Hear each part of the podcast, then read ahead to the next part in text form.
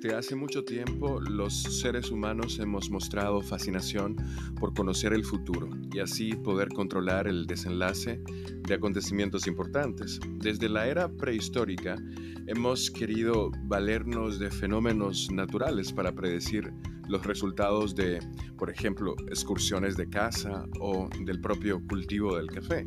Con el pasar del tiempo, los adivinos una especie de personas que se dedicaban a interpretar señales divinas en el tiempo, eh, utilizaban cualquier medio para leer y predecir el futuro, como por ejemplo mirar las estrellas, las cenizas eh, que se extinguen en una fogata, la posición o los patrones de residuo de alguna bebida en el fondo de una taza, precisamente.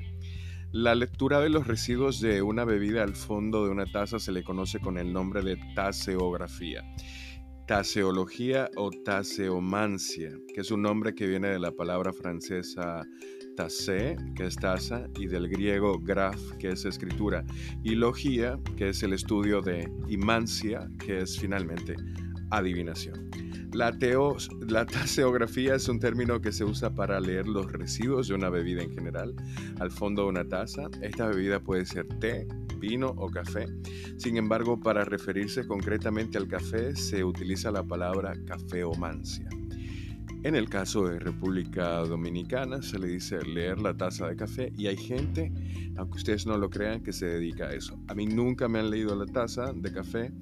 He tratado yo de leerla a ver qué dice, pero solo veo de vez en cuando resume, es, serrumas y, e interpreto que se trata de un problema de extracción, porque si hay serrumas de café en tu taza, probablemente se deba a una sobreextracción o a un café demasiado fino que también tiene conexión con la sobreextracción.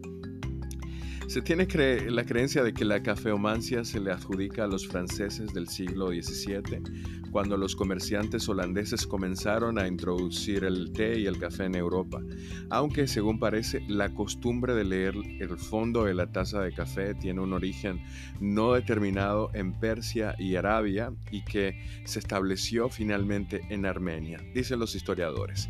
Los adivinos de la época usaban la cafeomancia a modo de contarles a los viajeros y comerciantes más sobre sí mismos y en ocasiones para predecirles el futuro.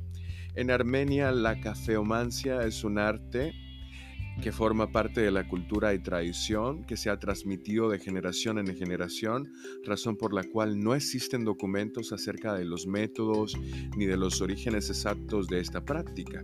La primera obra conocida que aborda el tema corresponde al adivino famoso florentino llamado Tomás Tamponelli, quien redactó un manual incluso sobre la cafeomancia en el siglo XVII. Bueno, Espero que tú, si has tenido la oportunidad de que te lean la taza, haya sido cosas buenas y que vas a disfrutar muchos ricos cafés en el futuro. Nos escuchamos en el próximo episodio.